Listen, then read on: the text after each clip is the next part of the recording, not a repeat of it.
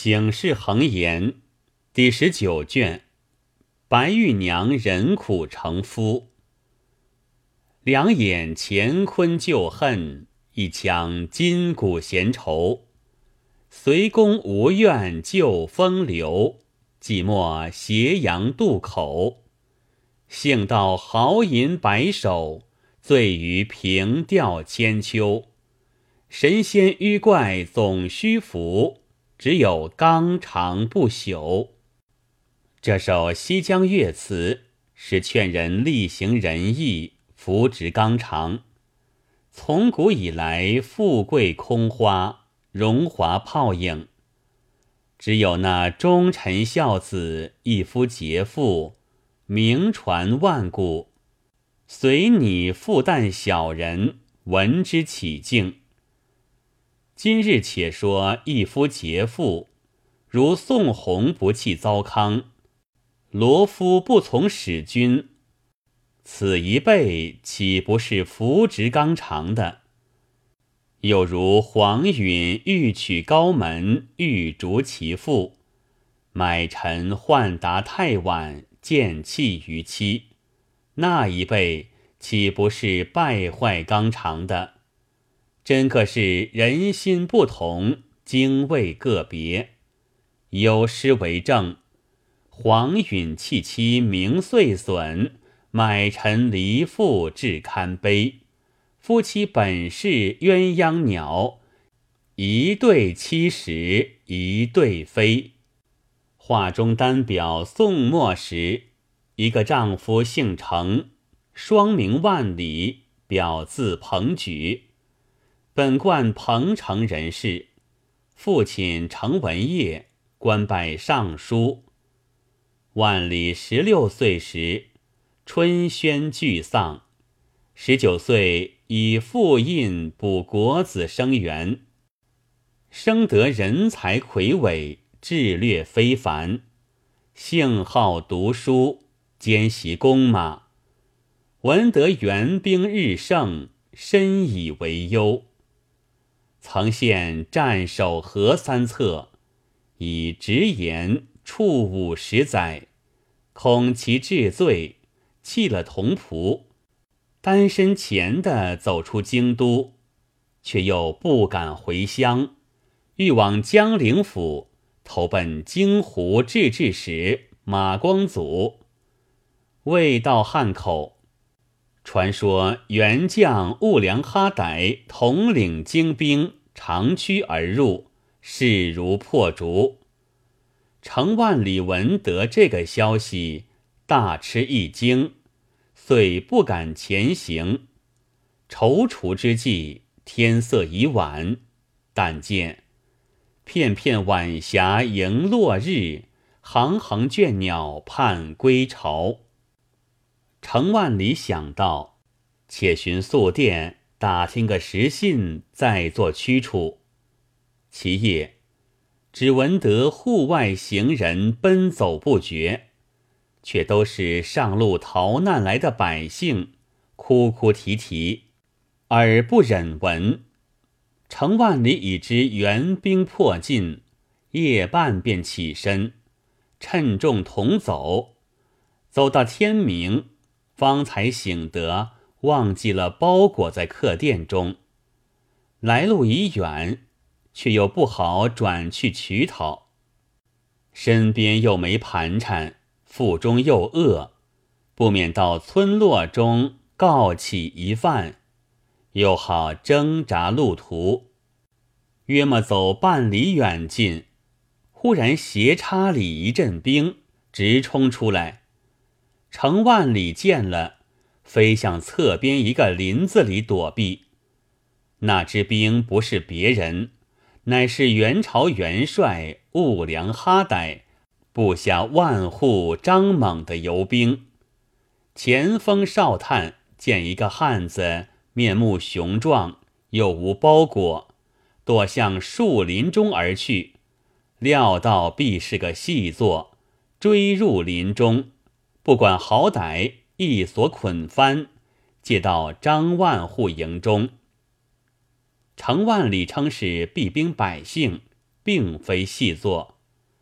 张万户见他面貌雄壮，留为家丁。程万里事出无奈，只得跟随。每日间见援兵所过，残灭如秋风扫叶，心中暗暗悲痛。正是宁为太平犬，莫作离乱人。却说张万户乃兴元府人士，有千金履历，武艺精通。昔年在乡里间豪横，守将知得他名头，收在部下为偏皮之职。后来援兵犯境，杀了守将，叛归元朝。原主以其有县城之功，封为万户，拨在兀良哈歹部下为前部向导，屡立战功。金帆从军日久，思想家里，写下一封家书，把那一路掳掠下金银财宝装作一车，又将掳到人口男女分作两处，差帐前两个将校押送回家。可怜程万里远离乡土，随着众人。一路啼啼哭哭，直至兴元府，到了张万户家里。将校把家书金银交割明白，又令那些男女叩见了夫人。那夫人做人贤惠，就各拨一个房户居住，每日差使服侍。将校讨了回书。自向军前回复去了。程万里住在兴元府，不觉又经年余。那时宋元两朝讲和，各自罢军，壮士宁家。张万户也回到家中，与夫人相见过了，何家奴仆都来叩头。程万里。也只得随班行礼。又过数日，张万户把掳来的男女，见身材雄壮的留了几个，其余都转卖与人。张万户唤众人来吩咐道：“汝等不幸生于乱离时世，遭此涂炭，或有父母妻子，了必死于乱军之手。”就是汝等还喜得遇我，所以尚在，逢着别个死去几时了。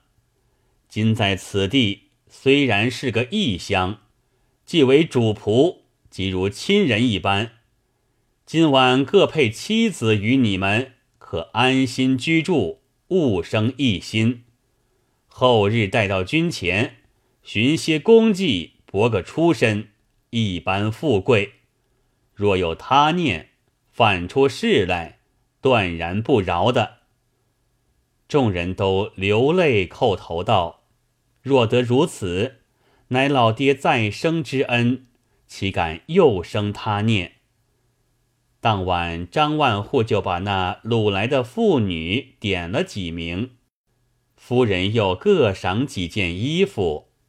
张万户与夫人。同出堂前，众妇女跟随在后。堂中灯烛辉煌，众人都插手侍立两旁。张万户一一唤来配合，众人一齐叩首谢恩，各自领归房户。且说程万里配得一个女子，引到房中，掩上门儿。夫妻叙礼，程万里仔细看那女子，年纪倒有十五六岁，生得十分美丽，不像个以下之人。怎见得有西江月为证？两道眉弯新月，一双眼注微波，青丝七尺挽盘罗，粉脸吹弹得破。望日嫦娥盼夜，秋宵织女停梭。画堂花烛听欢呼，兀自含羞怯步。程万里得了一个美貌女子，心中欢喜，问道：“小娘子尊姓何名？可是从幼在宅中长大的吗？”那女子见问，沉吟未语，早落下两行珠泪。程万里把袖子与她试了，问道：“娘子为何掉泪？”那女子道：“奴家本是重庆人士，姓白，小字玉娘。父亲白忠，官为统制，四川制置使于界。”调遣镇守嘉定府，不意于志志身亡。元将兀良哈歹乘虚来攻，时尽兵疲，力不能支。破城之日，父亲被擒，不屈而死。兀良元帅怒我父守城抗拒，将妾一门抄录。张万户怜妾幼小。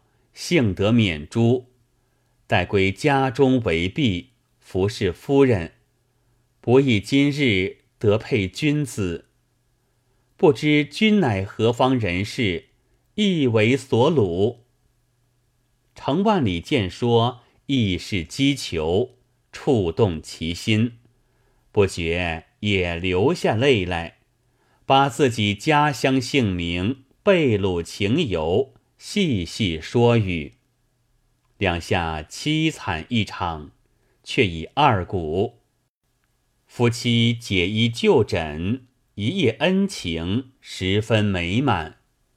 明早起身梳洗过了，双双叩谢张万户已毕。玉娘原到里边去了。程万里感张万户之德。一切干办公事，加倍用心，甚得其欢。其夜是第三夜了，程万里独坐房中，猛然想起功名未遂，流落异国，身为下贱，殿宗如祖，可不忠孝两虚。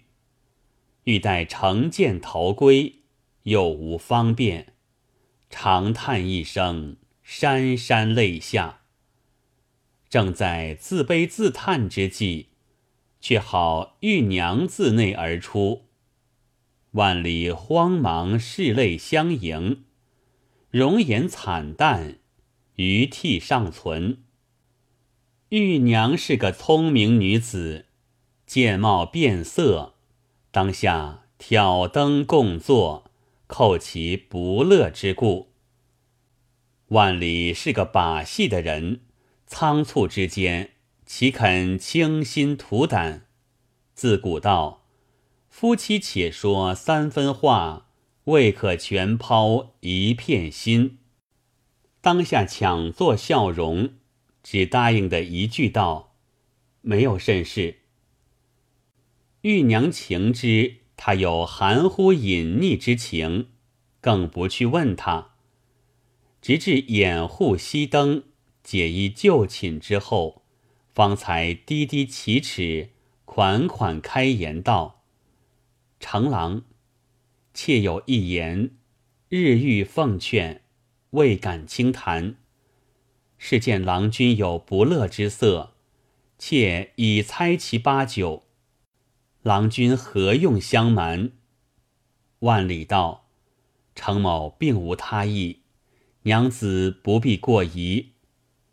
玉娘道：“妾观郎君才品，必非久在人后者，何不密便逃归，图个险祖扬宗？却甘心在此为人奴仆，岂能得个出头的日子？”程万里见妻子说出嫩般说话，老大惊讶，心中想到：她是妇人女子，怎么有此丈夫见识，倒着我的心事。况且寻常人家，夫妇分别，还要多少留恋不舍。仅成亲三日，恩爱方才起头，岂有反劝我还乡之理？只怕还是张万户叫他来试我。便道：“岂有此理？我为乱兵所执，自奋必死。幸得主人释放，留为家丁，又以妻子配我，此恩天高地厚，未曾报得，岂可为此背恩忘义之事？汝勿多言。”玉娘见说，默默无语。程万里欲一是张万户试他，到明早起身。程万里思想，张万户叫他来试我，我今日偏要当面说破，固住了他的念头，不来提防，好办走路。梳洗已过，请出张万户到厅上坐下，说道：“禀老爹。”夜来妻子呼劝小人逃走，小人想来，当初被游兵捉住，蒙老爹救了性命，留作家丁，如今又配了妻子，这般恩德未有寸报。况且小人父母已死，亲戚又无，只此便是家了，还叫小人逃到哪里去？小人昨夜。已把他埋怨一番，恐怕他自己情虚，反来造言累害小人，故此特禀知老爹。张万户听了，心中大怒，即唤出玉娘骂道：“你这贱婢！当初你父抗拒天兵，兀良元帅要把你合门尽斩，我可怜你年纪幼小，饶你性命。”又恐为乱军所杀，带回来恩养长大，配个丈夫。你不思报效，反叫丈夫背我，要你何用？叫左右快取家法来，吊起贱婢，打一百皮鞭。那玉娘满眼垂泪，哑口无言。众人连忙去取锁子家法。将玉娘一锁捆翻，正是分明只与平川路，反把忠言当恶言。程万里在旁边，见张万户发怒，要吊打妻子，心中懊悔道：“原来他是真心，倒是我害他了，又不好过来讨饶。”正在危急之际，恰好夫人闻得丈夫发怒要打玉娘，即走出来救护。原来玉娘自到他家，因德性温柔，举止娴雅，且是女宫中第一伶俐，夫人平息极喜欢他的。名虽为婢，相待却像亲生一般。立心要把她嫁个好丈夫，因见程万里人才出众，后来必定有些好日，故此前晚就配与为妻。今日见说要打他，不知因甚缘故，特地自己出来，见家人正待要动手，夫人止住，上前道：“相公因甚要吊打玉娘？”张万户把程万里所说之事告与夫人。夫人叫过玉娘道：“我一向怜你幼小聪明，特拣个好丈夫配你，如何反叫丈夫被主逃走？本不当救你便是。姑念初犯，与老爹讨饶，下次再不可如此。”玉娘并不回言，但是流泪。夫人对张万户道：“相公，玉娘年纪甚小，不知事物，一时言语差误，可看老身份上，姑恕这次吧。张万户道：“几夫人讨饶，且恕着贱婢。倘若再犯，二罪俱罚。”玉娘含泪叩谢而去。张万户唤过程万里道：“你做人忠心，我自另眼看你。”程万里满口称谢，走到外边，心中又想到：还是做下圈套来试我。若不是，怎么这样大怒要打一百？夫人刚开口讨饶，便一下不打。况夫人在里面。哪里晓得这般快就出来护救？且喜昨夜不曾说别的言语还好。